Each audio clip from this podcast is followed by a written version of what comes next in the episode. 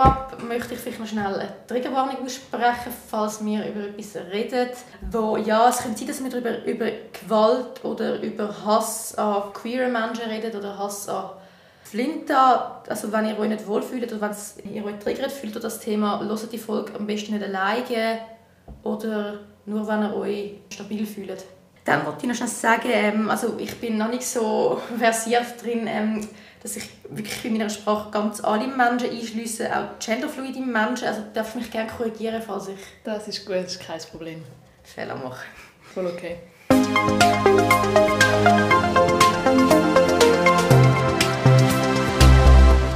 Sie ist gemäss ihrer Instagram-Video doppelt so gay, wie sie aussieht und halb so jüdisch, wie sie heißt. Anna Rosenwasser ist LGBTIQ++-Expertin, feministische Autorin und die Frau, die sogar die SVPs fürchten lernt. Herzlich willkommen, es ist mir eine grosse Ehre, dass du heute da bist. Danke vielmals, ich freue mich sehr. Ich möchte gerne anfangen wie jedes Mal. Und zwar, ähm, welcher Begriff beschäftigt dich im Moment gerade, über was bist du gerade am Nachdenken? Intensiv. Hm. Ich bin im Moment viel am Nachdenken über das Thema Freundschaften. Vor allem ähm, Freundschaften, wenn man, äh, Erwachsenenfreundschaften, wenn man eben nicht mehr sich jeden Tag in der Schule sieht. Das ist das Thema, das mich im Moment beschäftigt. Es beschäftigt mich noch häufig und jetzt gerade wieder. Hast du ja, glaube auch schon mal einen Text darüber geschrieben, über Backenküssli und so? Ja, genau. Ja, genau.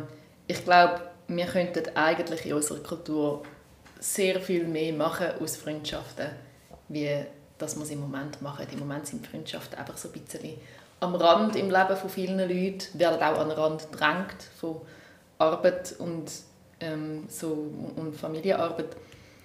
Und über das denke ich. Hm? Carework. Ah ja, mega fest. Und über das denke ich im Moment viel nach. Gut, dann möchte ich gerade einsteigen mit einem Buch, das du sicher kennst. Ja. Margarete Stokowski. Ähm, Wann würdest du sagen, wann bist du vollkommen unten und obenrum frei?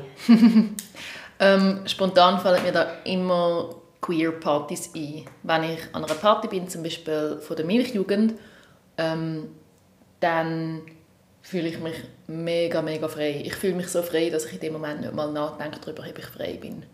Ähm, das ist eines der schönsten Gefühle, die ich kenne.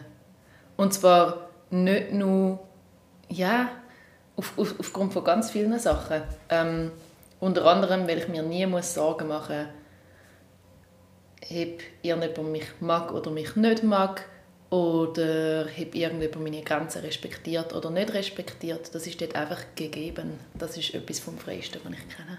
Das ist schön. Ähm, ich würde sagen, für Leute, die noch nicht sich so intensiv mit, ähm, eben mit dir und deinem Aktivismus und deiner Expertise befasst haben, könntest du vielleicht ganz kurz nochmal erklären, was LGBTIQ++ bedeutet, dass alle auf dem gleichen Stand sind und dazuhören? Ja, voll. Also man kann vielleicht als erstes Q erklären. Ein Q steht für queer und das ist ein Übergriff, Überbegriff, wow, nicht ein Übergriff, es ist ein Überbegriff für alle sexuellen Orientierungen und Geschlechtsidentitäten, die nicht der Norm entsprechen. Und die Buchstaben rundherum beschreiben eigentlich die verschiedenen Identitäten beschreiben, also lesbische Menschen, schwule Menschen, bisexuelle Menschen, Leute, die trans sind, Leute, die intergeschlechtlich sind und alles dazwischen und außerhalb. Wunderbar. Ähm, dann werde ich in dem Podcast nicht von Frauen reden, sondern von Flinta, weil das mhm. der ähm, Begriff ist, wo, wo, mehr, oder wo alle wirklich einschließt, die mit dem Begriff mhm. gemeint sind. Kannst du das vielleicht auch noch kurz erklären? Du kannst das vielleicht professioneller erklären als ich. weiß nicht, vielleicht auch nicht. Ähm, Flinta, manchmal sagt man auch Flint oder Fint oder Finta, ist ein Begriff, der recht im Wandel ist und er soll eigentlich alle Identitäten einschliessen, die nicht Cis-Männer sind. Nicht, weil man da Cis-Männer ausschliessen will, sondern weil man einen Begriff schaffen für Leute, die besonders fest unter dem Patriarchat leiden. Mhm. Genau. Das ist das ist ein mega häufiges Missverständnis von, von so Leuten, die sich noch nicht so intensiv mit Feminismus befasst haben, dass, dass sich gegen eben Cis-Männer richtet, die in unserer Gesellschaft als Norm angeschaut werden, was es ja definitiv nicht ist. Warum ja. entsteht der Schluss bei vielen Leuten? Ich glaube, wir wachsen ähm, häufig auf mit der Vorstellung, dass Feminismus einfach Frauen sind, die mega hässlich sind auf Männer. Ähm, wo eigentlich Männer hassen und den Männern etwas zu leid tun. Und gleichzeitig glaube ich auch, wenn wir so aufwachsen, ist es in unserem Alltag viel üblicher, wie das uns auffällt, dass es Räume und Situationen gibt, wo Frauen und nicht-binäre Menschen, also Leute, die weder Mann noch Frau sind, ähm, wo die einfach ausgeschlossen sind, wo einfach nur man only ist. Manchmal extra und ausgesprochen und manchmal aus Versehen und unausgesprochen. Und wir haben das richtig daran gewöhnt. Vielen fällt es gar nicht auf, wenn eine Podiumsdiskussion nur aus Männern besteht. Oder wenn... Wo Gruppen, Pens, ja. Ja, mega. Oder wenn Gruppen von Leuten, die draußen sind, ja alles nur Männer sind. Oder Studentenverbindungen zum Beispiel, die nur aus Männern bestehen. Und das gibt es ganz, ganz viel. Und meistens fällt es uns gar nicht auf, wenn man uns nicht darauf achtet. Aber wenn dann mal etwas passiert, wo aussieht, als wäre es die umgekehrte Version davon, nämlich, dass man sagt, hey, heute ist der Anlass bitte nicht für Cis-Männer, sondern für alle anderen, dann hat man den Eindruck, es geht um ein Ausschliessen im Sinne von Gemeinsein. Und es geht eben genau nicht um ein Ausschliessen. Und das finde ich auch schwierig zu erklären. Ich bin zum Beispiel manchmal an Frauenpartys und zu beschreiben, wie das eine Atmosphäre beeinflusst wird durch das, dass keine Cis-Männer herum sind. Das ist auch schwierig in Wort zu fassen, selbst von einer Person, die von Berufssachen in Wort fasst. Mhm. Ähm, und so entsteht, glaube ich, häufig ein Missverständnis, dass es eine Gemeinheit gegen Männer ist, anstatt ein Feiern von Gemeinschaft, wo zu einem Teil dann entstehen kann, wenn man halt unter sich ist. Was eigentlich etwas sehr Schönes ist. Ja, ich habe auch, also gerade in meiner Sektzeit, viel festgestellt, und das ist mir auch als, ja, ich würde mich schon als Cisma bezeichnen, ähm, dass halt wirklich, also ja, toxische Männlichkeit, weil bei uns in der Sek ist es so mega extrem so gewesen, dass alle, also wirklich eigentlich alle Jungs äh, sind halt wirklich einfach, also es ist furchtbar mit denen, weil es war halt der Tagesordnung, dass du, ja, also weißt, schwule Witz, irgendwie mhm. Herabsetzungen von, eben von Flinta, von, von, von so sexistischen Sprüchen und so. Und ich wollte dich so ein fragen, du, du bist ja eben Expertin für das, was kann man, weil ich meine, klar, man kann dann in solchen Situationen kann man etwas sagen, kann man das Wort ergreifen, aber wie kann man dafür sorgen, dass die Strukturen, dass das, wo das den Leuten beibringt, dass das verschwindet oder dass das weggeht? Oder was kann man, ja, was kann man gegen Lehrpersonen machen, die außer, äh, etwas sagen, die sagen, es sei gut, dass Frauenstimmrecht Sparkurs sei. Was kann man machen gegen Mitschüler, die irgendwie in ihrer Insta-Bio ein rotes Kreuz über den Regenbogen vorne haben? Was kann man machen gegen, eben gegen LehrerInnen, die sagen, man müsse alle Meinungen akzeptieren, auch wenn Leute sagen, dass bei Schwulen etwas falsch läuft im Kopf, oder gegen Deutschrapper, die sexualisierte Gewalt verharmlosen und irgendwie so Sachen singen wie Baller der alten Drogen ins Glas, Hauptsache, Hauptsache Joe hat Spaß. Oder gegen SVPlerInnen, die twittern, eben ein Tisch ist ein Tisch, ein Stuhl ist ein Ja. das nicht ähm, Also in dieser Frage ist ja schon etwas sehr Wichtiges drin, nämlich das ist mega überfordernd, oder? Mhm. Es ist in ganz vielen Bereichen von unserem Leben so, dass noch nicht alle Menschen respektiert werden und dass auch ganz viel Unwissen herum ist. Und ich glaube, es gibt drei verschiedene Arten von Sachen, die man machen kann. Das eine ist das Individuelle, dass man, wenn man die Möglichkeit hat, die Person anspricht darauf, so dass sie nicht durch die Welt gehen kann, im Glauben, alle stimmen dir zu. Das ist nicht immer möglich, es ist nicht immer angenehm und da muss man die Balance finden zwischen möglich und unangenehm. Das ist sicher etwas das Individuelle. Das Zweite, was du schon angesprochen hast, ist die strukturelle Ebene. Man kann zum Beispiel, ähm, wenn man Stimm- und Wahlbeteiligt ist, kann man mit der eigenen Stimme ähm, Leute wählen, die ein ähnliches Weltbild haben wie man selber. Man kann selber politisch aktiv sein.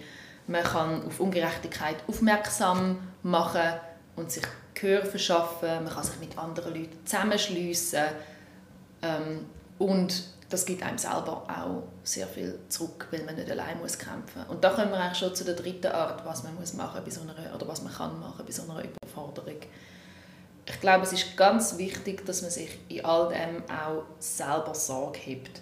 Leute sagen immer, es ist wichtig, um aus der eigenen Komfortzone rauszukommen und meinen dann, ein demokratisches Six, wenn man sich die ganze Zeit mit den hinterletzten Meinungen intensiv auseinandersetzt und sie vergessen dabei manchmal, glaube dass man ja die ganze Zeit konfrontiert werden mit hinterletzten Meinungen. Ähm, wir wollen oder nicht. Ich glaube aber, es wird fest unterschätzt, wie wichtig dass die eigene Bubble ist. Es wird immer so abwertend gesagt, ja, wir sind doch alle in unserer eigenen Bubble dabei. Ist die eigene Bubble das, wo einem warm gibt und wo einem stärkt und wo man kann verletzlich sein und wo man kann den eigenen Akku laden um nachher weiterkämpfen. Ich also glaube also... Geschützter Raum, ja. Ja, mega fest. Also das können Freundschaften sein, Liebesbeziehungen, Familie, Wahlfamilie, Community, Leute, mit denen man sich einfach gerne austauscht, ähm, politische Kollektiv. Ich glaube, es ist auch wichtig, um sich nicht verpflichtet zu fühlen, um jeden Tag kämpfen, kämpfen, bis man sich selber verliert und es einem miserabel geht, sondern sich auch Bestätigung und Wertschätzung holen bei den Leuten, denen ihre Meinung einem eben auch sehr viel bedeutet. Mhm.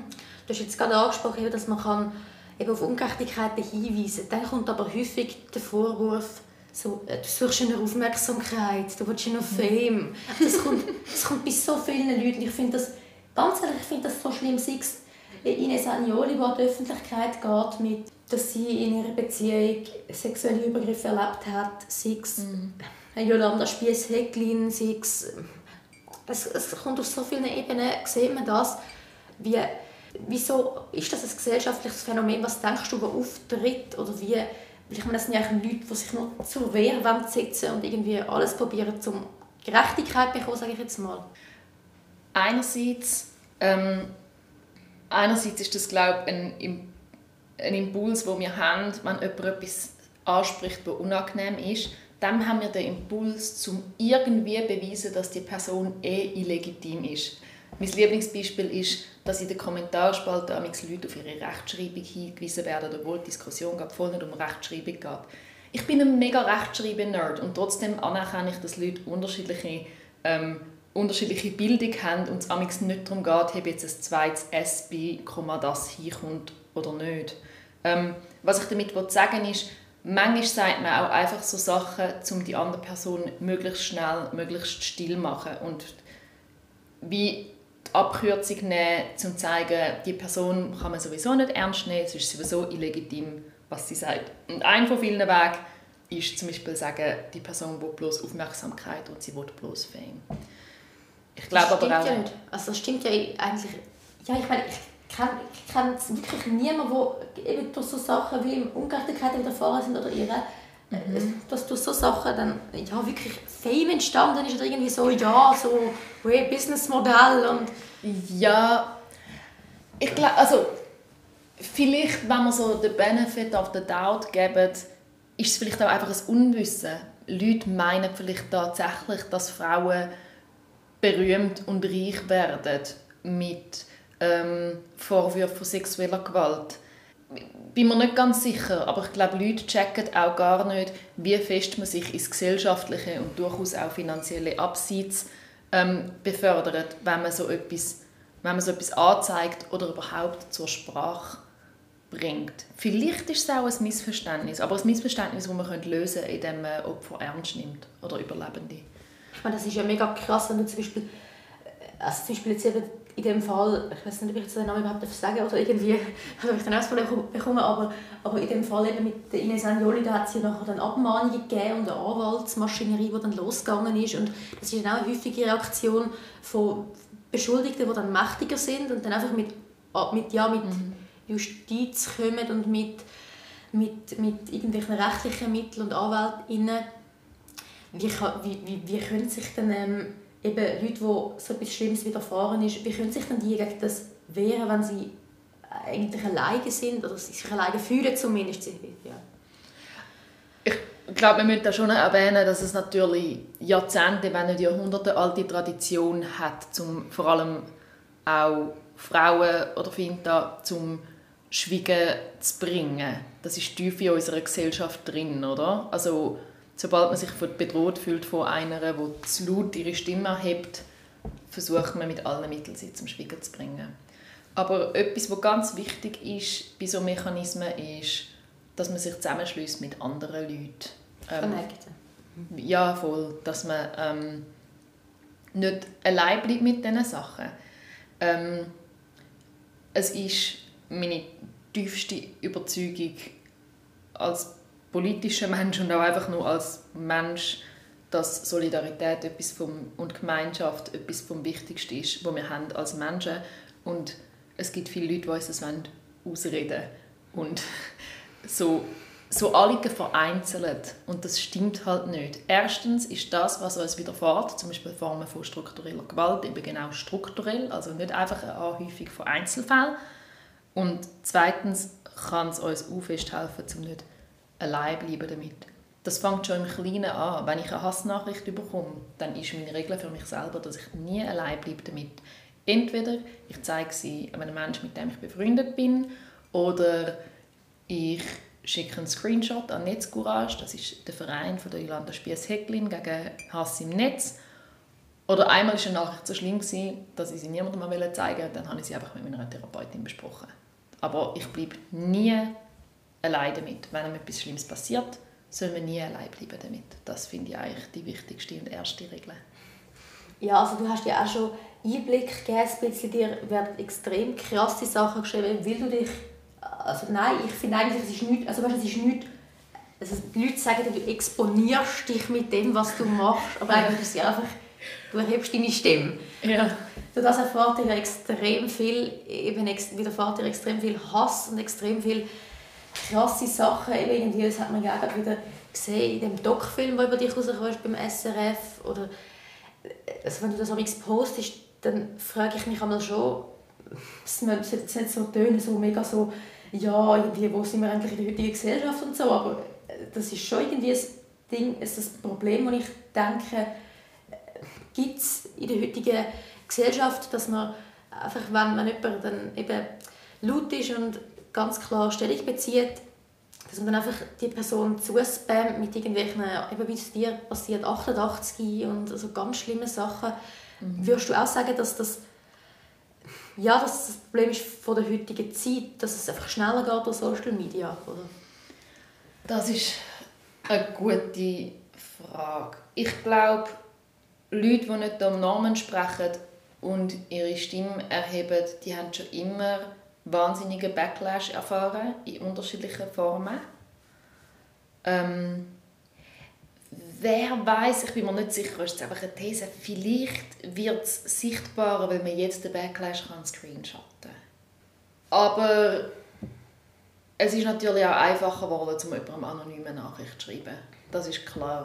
Also mhm. jemand, der mir als 88 schreibt, das ist so ein Zahlencode für Heil Hitler, ähm, dann würde man ja nicht automatisch Heil Hitler entgegenrufen auf der Straße. Und der Aufwand, um mir einen Brief zu schreiben, wäre vielleicht auch ein bisschen grösser, obwohl also anonyme Hassbriefe haben viele feministische KämpferInnen auch schon bekommen. Ähm, ja, ich bin mir nicht, ich habe natürlich keinen Vergleich, ich habe nie in einer anderen Zeit gelebt wie jetzt, aber vielleicht ist es mit dem Internet einfach einfacher geworden, oder definitiv ist es mit dem Internet einfacher geworden, zum anonym Hass verschicken. Aber auch anonym der eigenen Wut Luft machen.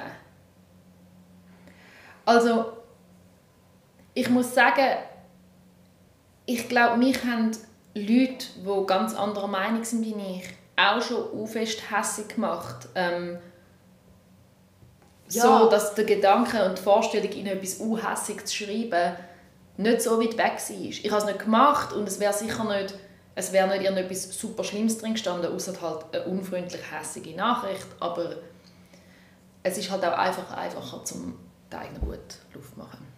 Aber ich finde, der Umgang mit Kritik ist etwas, wo, wo extrem, vielleicht in der heutigen Zeit, weil extrem schnell ist eben ein Kritikding geschrieben und so, auch an Leute, die gar nicht um Feedback beten. Mhm. Einfach so, wenn es so, wenn's einfach so rückt, die Roman, dein Oberteil ist so hässlich oder irgendwie deine Hasen oder mhm. irgendwie so, weißt, so mhm. Sachen kommen extrem schnell. Kannst du da irgendwelche Tipps geben an Leute, die das besser machen oder die wollen irgendwie ja, dass sie wirklich noch Feedback geben, wenn das gefordert ist. Also auch, ich meine jetzt da auch weißt, so Komplimente, wo, also, wo mhm. dann so wertend sind, wo dann, ja. Ähm, ich finde, wir müssen uns alle bewusst sein, dass wir niemandem eine Antwort schulden. Wenn mir Leute neben die Sachen schreiben, dann antworte ich nicht. Weil eine Person, die mir etwas daneben geschrieben hat, dort ist die Wahrscheinlichkeit sehr hoch, dass ihre Antwort wiederum dann auch wieder daneben wird sein. Und das klingt jetzt so selbstverständlich, aber ich habe auch lange immer das Gefühl, ich schulde doch jetzt eine Antwort. Und auch das Bedürfnis gehabt, habe ich immer noch, ich gehe einfach nicht mehr nach, um etwas zu antworten. Aber es bringt es einfach nicht und es klaut einem sehr viel wertvolle Energie, die man in andere schöne Sachen kann stecken kann. Ähm, das ist jetzt für den Fall von Online-Nachrichten. Ich habe meinen ganzen gestrigen Tag, es ist der erste Tag nach der Ferien, damit verbracht, Nachrichten zu lesen und zum Teil zu beantworten, aber zum Teil auch sehr, sehr schnell zu löschen und zu blockieren. Ähm, ja, das ist so das Erste. Man schuldet niemandem eine Antwort. Aber im analogen Leben geht das ja nicht so einfach. Man kann ja Leute leider nicht einfach blockieren im analogen Leben, auch wenn ich mir das sehr fest wünsche. Und dort ist es wirklich noch schwierig. Was man natürlich machen kann, ist auf die Metaebene gehen und sagen, ich habe das nicht so gerne, wenn du über das redest oder ich möchte gerne das Thema wechseln. Aber dann wirst du halt häufig abgestempelt als so Emo oder so. so, so ja, ja, voll, als zu empfindlich und alles. Mhm, voll. Genau. Also man kann eigentlich nicht gewinnen. Ich glaube... Ja. es gibt ja nie die optimale, oder ja, weißt du, so die beste Antwort auf so etwas Dummes.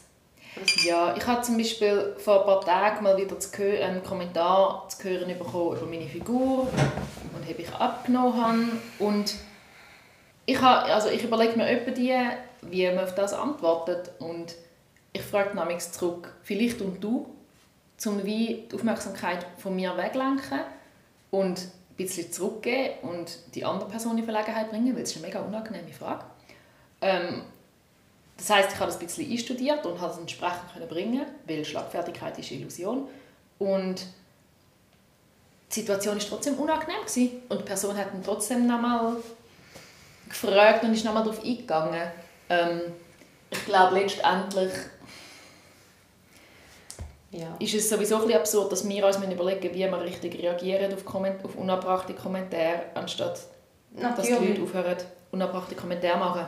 Aber ja, es ist ja trotzdem wichtig, sich Strategien überlegen, wie man damit umgehen kann. Natürlich, das ist über Polizei St. Gallen ein Merkblatt, das es gibt, wie, man, genau, wie sich ja. Frauen zu verhalten haben bei sexuellen Übergriffen und irgendwie so. Ja, voll. Also, ja, ich meine, klar, es ist, das ist der falsche Ansatz. Der Ansatz ist, mhm. eben, es sind Arschlöcher, die das machen, aber wenn es dann passiert, dann muss man irgendwie gleich auch darüber reden oder darüber ja, wissen, wie damit umzugehen. Weil ich meine, ich habe das schmerzlich feststellen, dass ich habe zwar in der Schule hure viel gelernt, irgendwelche algebraische Formeln und so Scheiße, aber ich glaube, wir haben kein einziges Mal in meiner obligatorischen Schulzeit darüber geredet, über sexualisierte Gewalt, über auch allgemein, wir haben über nicht-binäre Geschlechtsidentitäten, weißt so, äh, wir haben glaube eine Stunde gemacht darüber, über irgendwie homosexuell sein Mhm. Aber dort haben wir nur irgendwie ein Doggy-Porträt lesen und dann ist so die Aufgabe, ja, nennen Personen, die homosexuell sind. Das wäre so mega etwas Exotisches, weißt, so, so mega arm. Es ist einfach so... Oder auch allgemein, ich, ich denke, irgendwie in meiner Schulzeit, ich meine, wir haben, wir haben so viele Sachen gelernt, die einfach nicht, wenn du eben untenrum frei liest. Irgendwie, wir mhm. haben vom Jungfernhütli gelernt und vom, vom Blüten beim ersten Mal und so Scheiß. Mhm. Was denkst du, wie kann man das in der Bildung machen, dass Leute bessere, ja, mit ihrem Körper oder ihrer, ihrer allgemein ihrer Identität oder ihrer sexuellen Orientierung, allgemein so die Themen, dass das besser unterrichtet wird, oder dass, dass in der Schule besser beigebracht wird. Du sprichst etwas Wichtiges an, was auch mit der letzten Frage indirekt zu hat. Und zwar, vielen von uns wird ein riesiges Unwissen mitgeben, das manchmal auch zu unabbrachten Kommentaren führt. Und ich glaube, was ich im Nachhinein noch sagen zum Thema, wie kann man reagieren auf Kommentare, ist, sich ganz fest bewusst machen, sagt die Person das mit positiven Intentionen oder mit negativen Intentionen. Manchmal hilft es mir mega, um mich daran zu erinnern, die Person hat auch gute Absichten, aber sie weiß es nicht besser. Und es kann auch eine wichtige Einordnung sein, sagen, die Person hat alle Möglichkeiten, um sich zu informieren und sie trifft Entscheidung bewusst nicht. Also wir haben ein riesiges Wissensmanko, was feministische Themen, was queere Themen angeht. Und das Schwierige an der Schweiz ist ja spezifisch im schulischen Bereich auch, dass es unsagbar föderalistisch aufgebaut ist.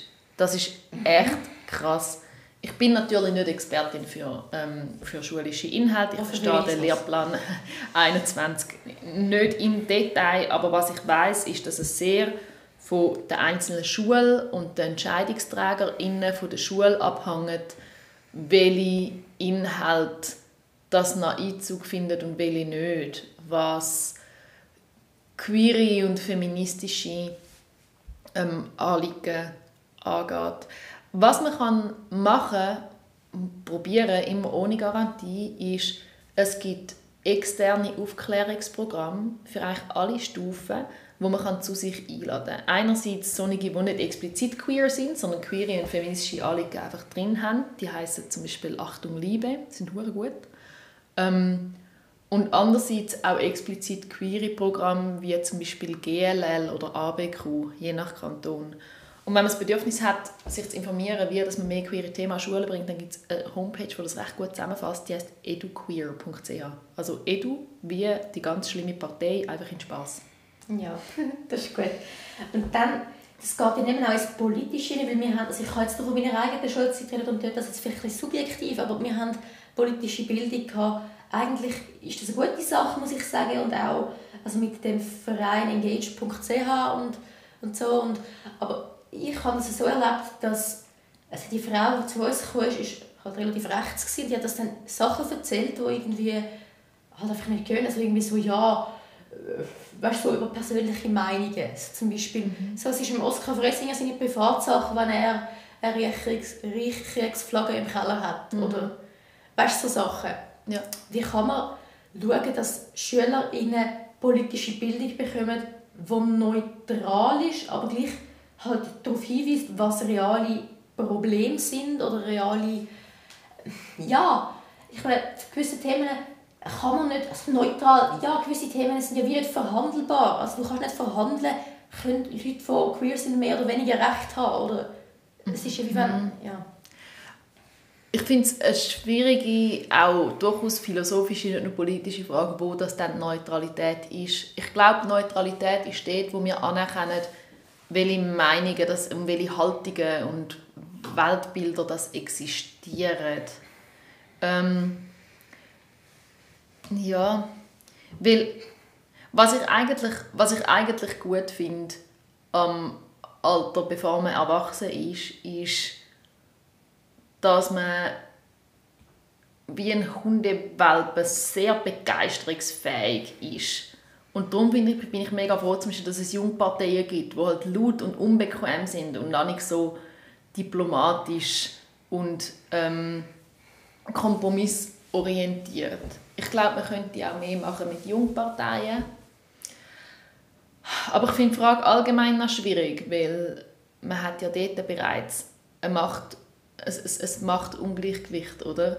Jugendliche sind ja, werden ja mega hart nicht als mündig betrachtet und sind gewissermaßen davon abhängig, wer ihnen was beibringt, auch was Politik angeht. Das finde ich auch schwierig. Ähm, darum bin ich auch froh, dass es verschiedene Initiativen gibt, jetzt nicht im politischen Sinn von einer Initiative, die man mhm. einreicht, sondern verschiedene Projekte, wo auch junge Leute tatsächlich ähm, dabei sind, wie das Jugendparlament zum Beispiel. Und ich glaube, das müsste es durchaus noch, ich glaube, das müsste es noch mehr geben. Man darf da einfach Leute nicht unterschätzen aufgrund von ihrem Alter und ihre Aufnahmefähigkeit und ihre Begeisterungsfähigkeit und ihre Energie und ihren Intellekt und ihre Kreativität. Nein, ich, ja, ich denke einfach, Leute werden extrem fest prägt, gerade in dem Alter. Zu, mhm. ja, weißt, ich merke auch, dass ich irgendwie, dass mir gewisse Sachen mitgeben worden sind, eben auch durch die öffentliche Schule, wo halt einfach, wenn ich mich dann selber informiere oder wenn ich dann selber Sachen lese, Klar ist das anstrengend, aber äh, dann merke ich, das ist halt einfach ein falsches Bild, das da vermittelt wird. Oder, Mhm. ja. Und irgendwie finde ich, da muss man doch etwas können, ja, dagegen machen, dass weil ich meine, die Leute, die dort drin sind, können sich in den meisten Fällen nicht selber, also die, realisieren das dann meistens noch Ja. gar nicht selber, was, ja, was da zementiert wird. Oder, Ja, voll. Ja, voll. Ja, das finde ich, das finde ich mega, also das ist ein mega anspruchsvolles Problem. Ich vermute, das muss nicht lösen innerhalb von dem Gespräch. Nein, klar. Weil es hängt halt ganz viel mit, ähm, mit unterschiedlichen Strukturen zusammen. Ja. Und wann war denn bei dir der Moment, gewesen, wo du würdest sagen, also ja, so das erste Mal oder so die erste politische, der erste Kontakt mit wirklich einem politischen Thema, also wo du als junge Person gemerkt hast, was so wirklich politisiert worden ist, sagt man ja.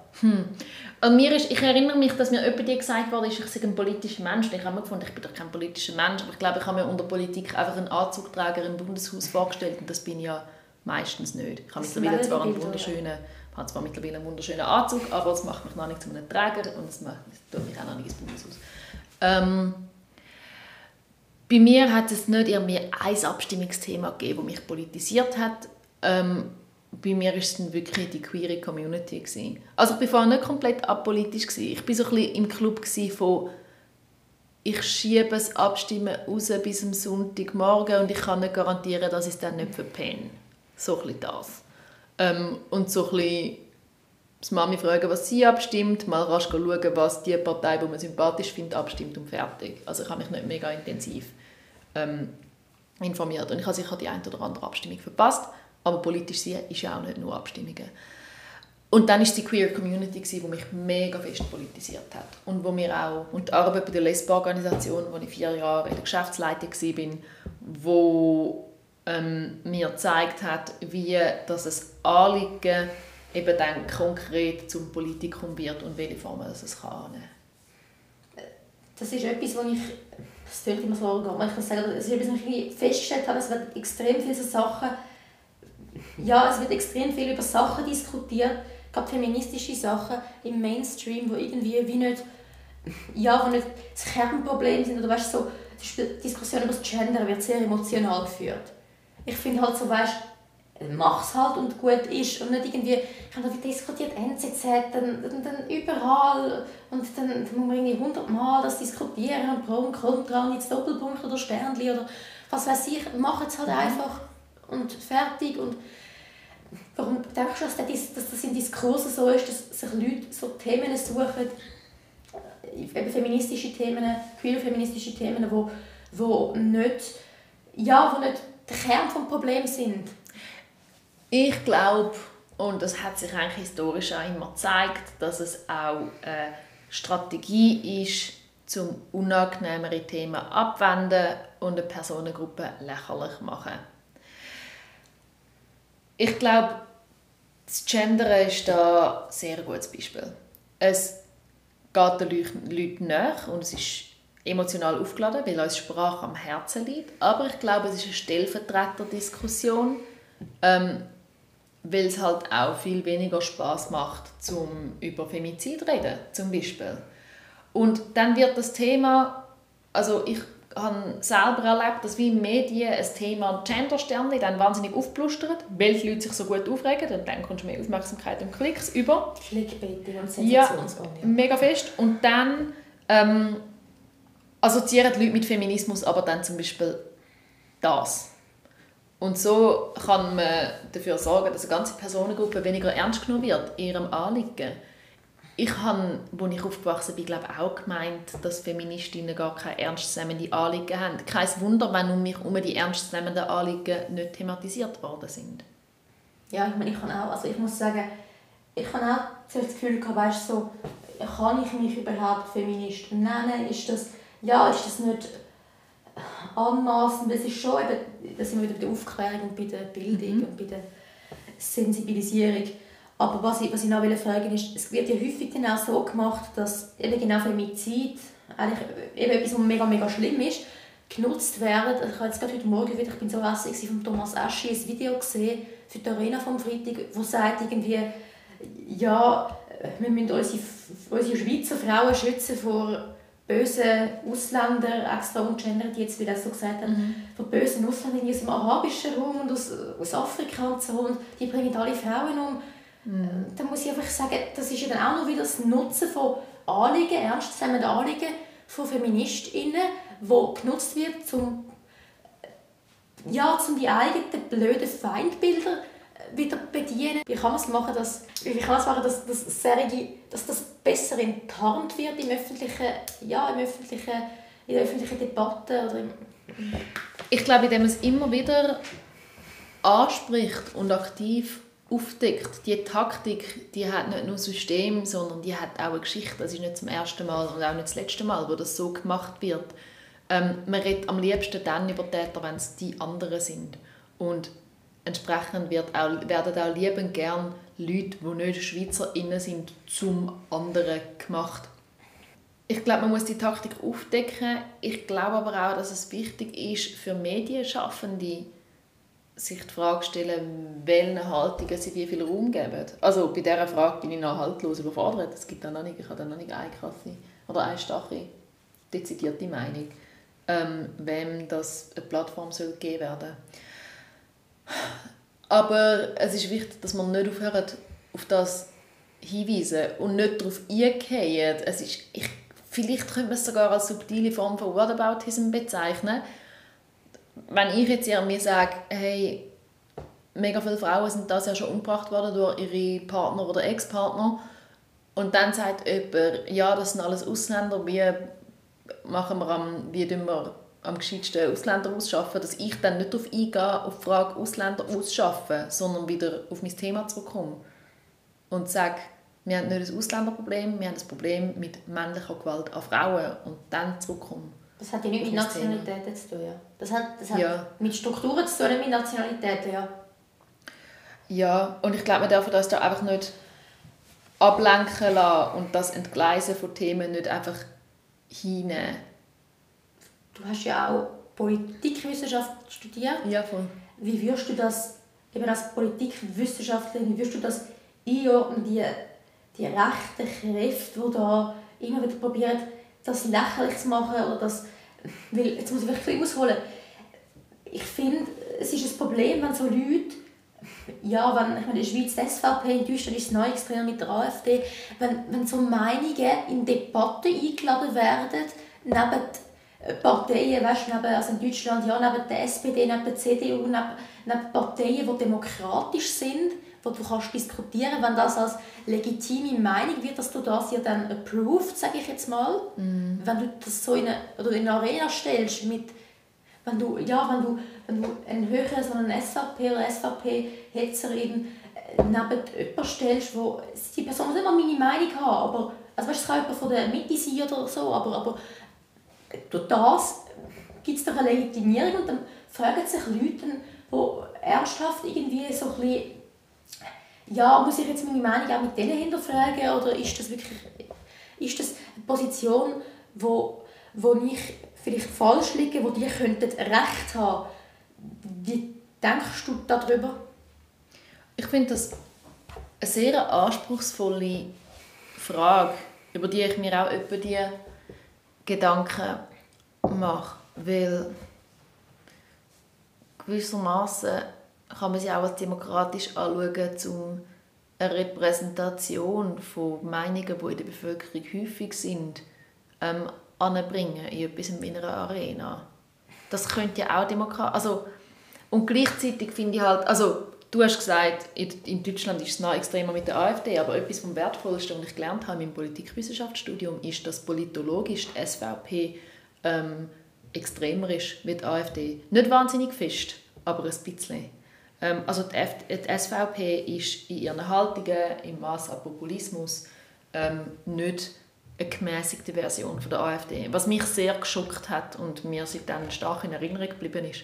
Aber die SVP ist mega, also ist im Verhältnis viel stärker, ja, das ist schon schockierend. Ja, ich finde, also ich finde das eine schwierige Frage. Ich finde, die SVP ist eine unsagbar menschenfeindliche Partei und gleichzeitig bin ich mir nicht sicher, wo das wir Grenzen ziehen, ab wann dass eine Partei keine Daseinsberechtigung mehr haben. Ich, ich, ich bin mir nicht ganz sicher. Ich weiß es nicht. Ich weiß, dass ich den Anspruch habe, Medienschaffende, um nicht Diskurs in Namen menschenverachtendere Gefilde verschieben. Das, das weiß ich. Aber ich, ich, ich glaube, mich überfordert die Frage. Ich bin glaube noch nicht, ich, ich weiß es noch nicht. Das ist ja wie wenn, ich meine so Diskussionen, wie wenn du bei Blick TV Debatte führst über die für alle mhm. und dann ist nachher die Schlagzeile klar noch Doppelpunkt irgendwie eben, es werden mehr Jugendliche schwul, wenn sie mit sehr Eltern aufwachsen. Auf jeden Fall. Ich glaube, wir müssen, also was, was klar ist für mich, ist, Unwahrheiten verbreiten geht nicht. Wir müssen faktenbasiert reden, sofern Fakten um sind. Das geht nicht. Und menschenverachtende Aussagen gehen, gehen nicht. Was die SVP ja schon recht stark wird disqualifizieren als Akteurin. Ähm, ja, aber auch wie, wie nennt man das false balance dass man ja. halt auch schaut dass es also eben ich sag was, was ich schwierig finde ist die Repräsentation aber auch dann wenn, also dann wenn sie tatsächlich einen großen Teil von der Bevölkerung ausmacht von der Haltung her bei der Ehe für alle hat man dann wahnsinnig gern einfach irgendwelche super homophoben homophoben Pfarrer, Pfarrer hinzugezogen was ich nicht was nicht repräsentativ ist. Repräsentativ ist jemand, der sagt, ich finde ja Schwule schon okay, aber heiraten geht nicht. Aber das ist nicht die Haltung, die man hat bringen, weil sie nicht so spannend ist. Sie ist nicht so sexy, wie man gerne als Journalistin sagt. Ich finde es ja, einfach schwieriger, wenn du dann 50 Prozent, dann hast du jemanden, ich weiß nicht mehr, wer die andere Person war, um ehrlich zu sein. Du siehst, das ist auch wieder, das bleibt, die schlimmen Aussagen bleiben dir in Erinnerung. Genau wie im Duellüberblick jetzt wieder. Dann hast du 50% die pro sind und 50% die kontra sind. Ja, und das stimmt dann halt einfach nicht. Klar, es ist sehr bedenklich, dass irgendwie, was man vorher aufgeschrieben irgendwie 35% der Schweizer immer noch irgendwie das Gefühl haben, dass nicht alle Menschen die gleichen Rechte verdient haben. Aber das sind halt dann gleich nicht 50% und das berechtigt ja dann die GegnerInnen nicht zu einer Position, die 50% in der Debatte entspricht. Weißt du, was ich meine? Ja, man kann da aber auch einen Schritt zurückgehen. Ich habe während der ganzen Ehe für alle Abstimmungskampf mich gefragt, ist es überhaupt demokratisch, dass wir darüber abstimmen, ob Menschen das gleiche Recht verdient haben wie andere Menschen? Ich finde nicht, ich, ich glaube, ich finde gar nicht, dass wir als Bevölkerung darüber abstimmen können, ob eine Bevölkerungsgruppe gleiche Rechte verdient hat oder nicht. Meine Vorstellung von Demokratie ist nicht, dass alle gleich fest können entscheiden können. Die Mehrheit kann entscheiden, ob eine Minderheit gleiche, gleiche Rechte verdient hat. Das ist nicht meine Vorstellung von Demokratie. Entsprechend finde ich auch gar nicht, finde ich es einfach ein Blödsinn, dass wir über das abstimmen müssen. Egal wie das Resultat herausgekommen ist. Ja. Es bringt ja auch immer eine Debatte mit sich. Also, das ist ja jetzt äh, eines von vielen Beispielen, die du vorher angeführt hast. Sobald es um Menschenrecht geht und um die Würde von einem Menschen, wird die aufs Härteste angegriffen innerhalb von einer Abstimmungsdebatte. Ich meine, ich vermute mal, es ist okay, wenn wir ein, zwei Monate lang über Hornkühe diskutieren oder wenn wir anhand von einer Abstimmung lernen, was das Kapitaleinkommen ist. Ich weiß es erst seit der letzten Abstimmung. Ähm, grob. ähm, aber es macht ja etwas mit mir, wenn ich Leute dabei zuschauen muss, ob sie diskutieren, habe ich aufgrund meiner sexuellen Orientierung könnte ein gutes Mami sein. Und es macht etwas mit mir, wenn Leute einfach so, teilweise Leute, die selber heterosexuell sind, einfach offen darüber diskutieren, ob ich Recht verdient habe oder ob das, was ich mache und bin, natürlich ist. Das ist nur schon, dass das zur Debatte steht. Meine, meine Würde, mein, mein, mein, mein Leben, mein Lebensstil, wenn man von der Entscheidung vom, Hoch vom Heiraten redet, ähm, dass das zur Debatte steht, das dunkelt mich nicht richtig.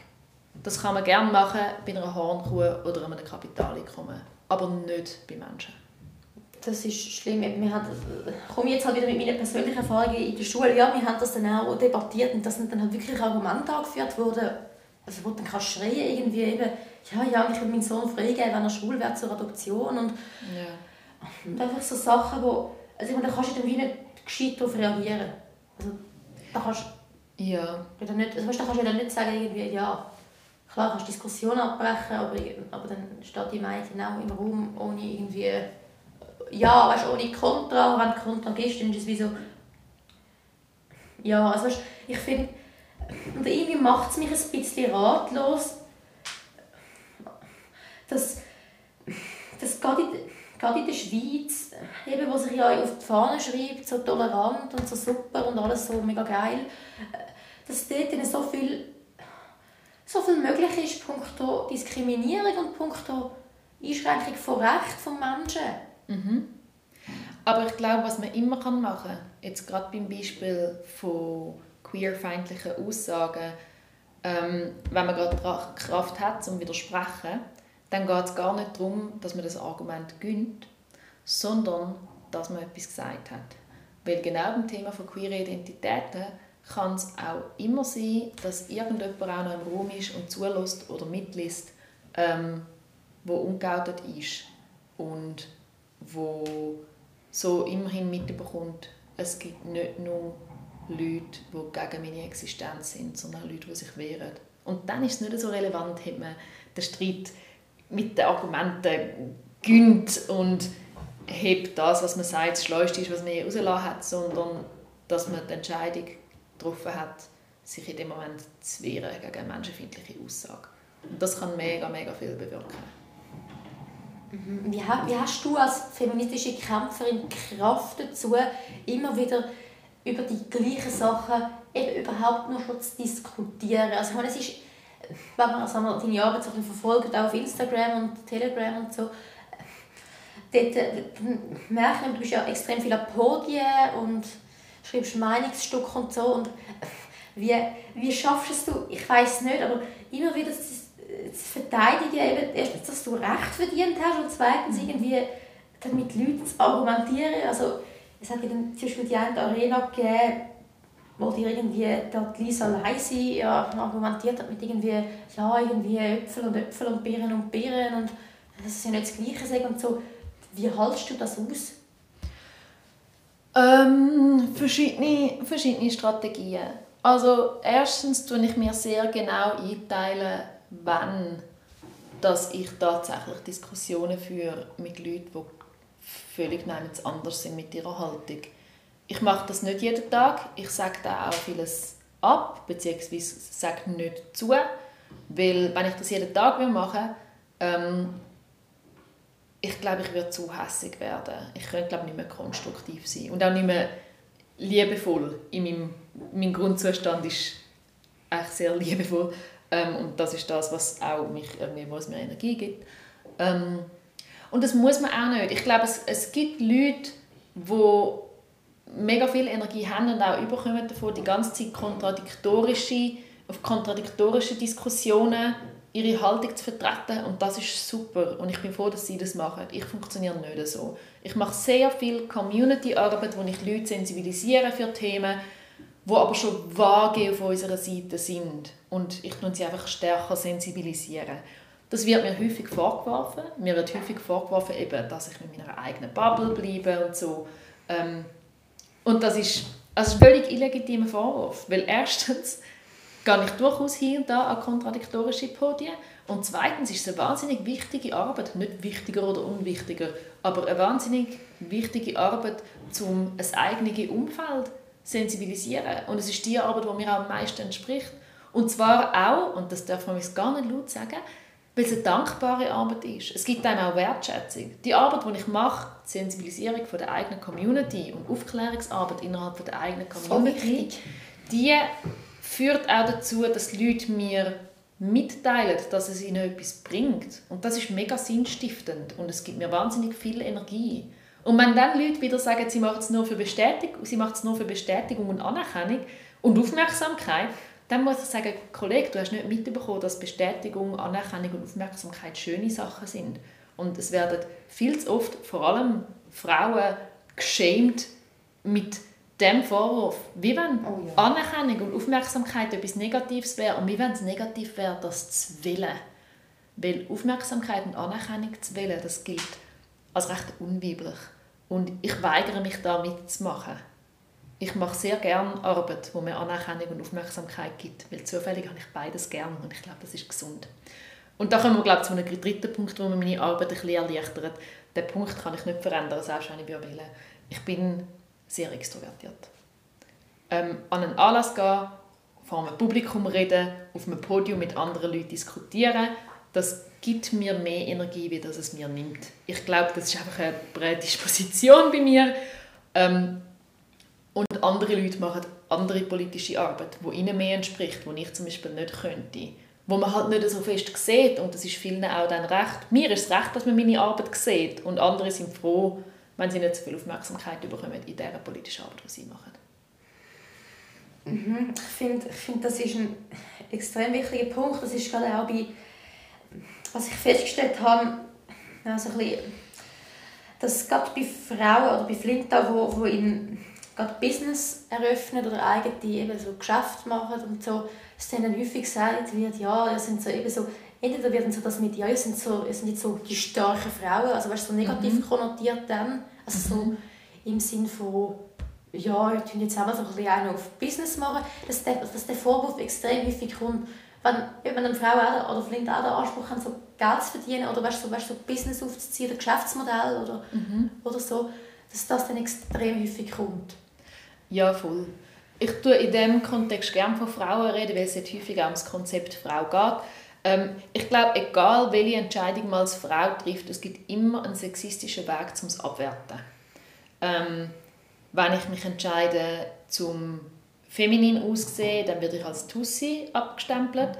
Wenn ich mich entscheide, zum nicht feminin auszusehen, dann wird mir das vorgeworfen, ich soll mir mehr Mühe geben. Und genauso ist es auch bei anderen Lebensentscheidungen wenn ich mich entscheide, ein Kind zu haben, dann hat jede Person eine Meinung dazu, was mir Umfrage mitteilt. Wenn ich aber es wage, zum kein Kind zu haben, dann wird mir Egoismus vorgeworfen.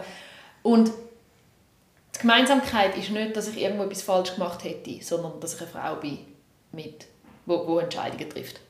Ähm, das kann man auf Frauen, die äh, in, irgendwie Unternehmen gründen, ähm, münzen. Das kann man aber auf jegliche andere Frauen, die Entscheidungen treffen in ihrem Leben, mhm. münzen. Es gibt immer etablierte sexistische Wege, zum Entscheid zum eine Entscheidung von einer Frau abwerten.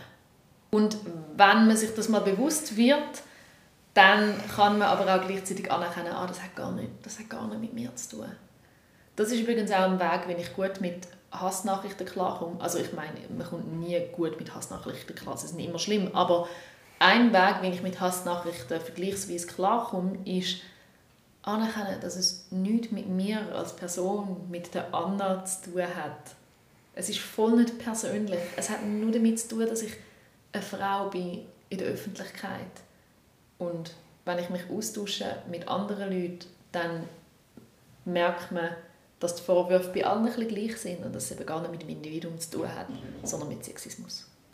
Wie kann man dann als, eben, es kommt ein häufiger Begriff von der Allyship auf, wie kann man dann als gute Verbündete oder ein guter Verbündeter sein, eben für, wenn man, mhm. ja, wenn man, wenn, wenn, man, wenn einem so Sachen bewusst sind oder einem so Sachen auffallen? Etwas, was ich ähm, mega wichtig finde, ist das Selbstverständnis, dass man, dass man nie schon alles weiß.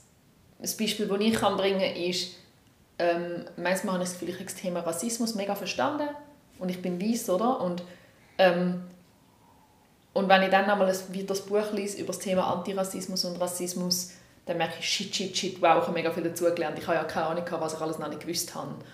Ähm, und ich glaube, man kann im Umfeld sehr viel abnehmen, indem man sich selber bildet über ein Thema als verbündete Person. Das ist sicher schon mal wichtig. Zum Beispiel, wenn man sich als feministischer Mensch versteht, dass man dann feministische Bücher liest, so dass man auch also die bringen ja einem dann auf sehr konkrete Ideen, wie dass man kann reagieren kann. Mhm, sehr häufig bringen, ähm, geben sie einem schon ein bisschen eine Vorstellung, wie dass man sich kann wehren kann. Und das andere ist, glaube ich, dass man in Situationen, wo betroffene Personen von der Diskriminierung nicht um sind, dass man dort das eigene Privileg nutzt, um sich zu wehren, auch dann, wenn es ultra unangenehm ist. Klar kann ich bei der rassistischen Stieftante am Weihnachtsfest einfach sagen, ja, sie ist halt so, sie ist halt schon mega alt und sie hat auch schon so ein etwas getrunken, komm, da machen wir jetzt kein Büro auf. Aber ich könnte auch die super unangenehme Entscheidung treffen und mich wehren, eben genau auch, wenn nicht eine Person of Color rum ist. Ähm, mhm. Und ich glaube, bei Feminismus, ich vermute, bei Feminismus auf der individuellen Ebene ist es auch so. Ich meine, ich habe keine Vorstellung davon, wie das Gespräch unter Cis-Dudes so sind. Ich kann mir das nur sehr entfernt vorstellen. Aber dort auch mal sagen, Alter, das ist respektlos, auch wenn man dann halt einfach als Pussy hergestellt wird, was ja wiederum sehr sexistisch ist. Ähm, das auch mal wagen und diese unangenehme Position einnehmen, ich glaube, das ist auf der individuellen Ebene ein Schritt, den man machen kann. Und was ich glaube, etwas vom anspruchsvollsten finde, ist realisieren, dass es, nicht, dass es gerade nicht um einen selber geht. Kein Gutzli erwarten und ähm, ein Gespür dafür entwickeln, wenn dass man nicht im Vordergrund sollte sein, weil es gerade um jemand anderes geht. Ähm, um nochmal ein Beispiel mit Rassismus zu bringen. Ich habe sehr gerne Megafon. Ich finde Megafon etwas Primas und wenn ich ein Megafon gesehen habe an einer Demo, dann ist die Wahrscheinlichkeit um, dass ich versuche, das Megafon für ein Video zu haben. Wenn ich an einer antirassistischen Demo bin, dann ist das Bedürfnis von mir wirklich scheißegal, weil es geht nicht um mich und ich bin nicht die Person, die dann das Megafon in die Hand nehmen Und ich glaube, das Megafon ist da ein gutes, eine gute Metapher für ganz viele Situationen, wo man sich fragen muss, besteht meine Unterstützung vielleicht im Moment auch einfach daraus, zum nicht mitreden, sondern anderen den Raum geben, anderen die Plattform geben. Es ist, ja, es ist ja immer wie so ein bisschen, ich glaube, es ist immer wie so ein, ein Zwischending. Klar, es ist, es ist eine ständige Reise, aber es ist immer so ein, ein Zwischending zwischen, wenn, eben, wenn teilst einfach nur Inhalt von anderen Leuten, eben, die, mhm. wo das ExpertInnen sind, und wenn sagst du selber auch, dass du nicht gut findest, um dein Umfeld vielleicht gleich Voll, weil es ja dann auch tatsächlich eine Wirkung kann haben dass jemand, also ja, aufgrund von der eigenen Privilegien, weil man vielleicht ernster genommen wird. Voll. Ähm, beim Thema Feminismus finde ich da ähm, der Verein Die Feministen ein gutes Beispiel. Das ist ein Verein von Männern, die sich einsetzt für Feminismus und das unter anderem machen, indem sie andere, Entschuldigung, indem sie andere Männer sensibilisieren auf das Thema Feminismus. Und die müssen aber auch die ganze Zeit, die kommen Medienanfragen, müssen sich jeden Tag, nein nicht jeden Tag, aber jedes Mal, wenn sie eine Anfrage bekommen, müssen sie sich überlegen, erfüllen wir so unser Ziel von Männer auf Feminismus sensibilisieren oder nehmen wir gerade an einer Platz feministischen weg. Person, die nicht ein Mann ist, den Platz weg? Und die müssen sich die Frage stellen und die Frage ist anstrengend, aber sie lohnt sich und ich finde, die machen es super gut. Also ich glaube, das ist gut. Das, die Feministin ist wirklich ein gutes Beispiel, wie dass man die eigenen Privilegien kann einsetzen kann und wie dass man ein guter Verbündeter kann sein kann. es gibt ja auch noch Women. Ja, voll. Genau, ähm, von der Nadine Jürgensen, die jetzt gerade neu LXX gelauncht hat. Ja, das habe ich gestern gesehen. Voll. Patricia Larry und der Nadine Züger. Mhm. Und ja, es gibt, es gibt sicher viele Plattformen, wo man sich da kann engagieren und stark ja, machen Ja, voll. Wunderbar, dann möchte ich langsam zum Schluss kommen, weil unsere Stunde ist jetzt dann schon vorbei. Ja. ähm, meine Schlussfrage ist wie immer, was möchtest du, dass wenn du mal alt bist und wenn du, wenn du irgendwann nicht mehr da bist, dass Leute an deiner Beerdigung über dich sagen? ähm, dass es schön war, um mit mir Zeit zu verbringen. Wunderschön. Danke vielmals, Anna Merci, Danke viel, vielmals.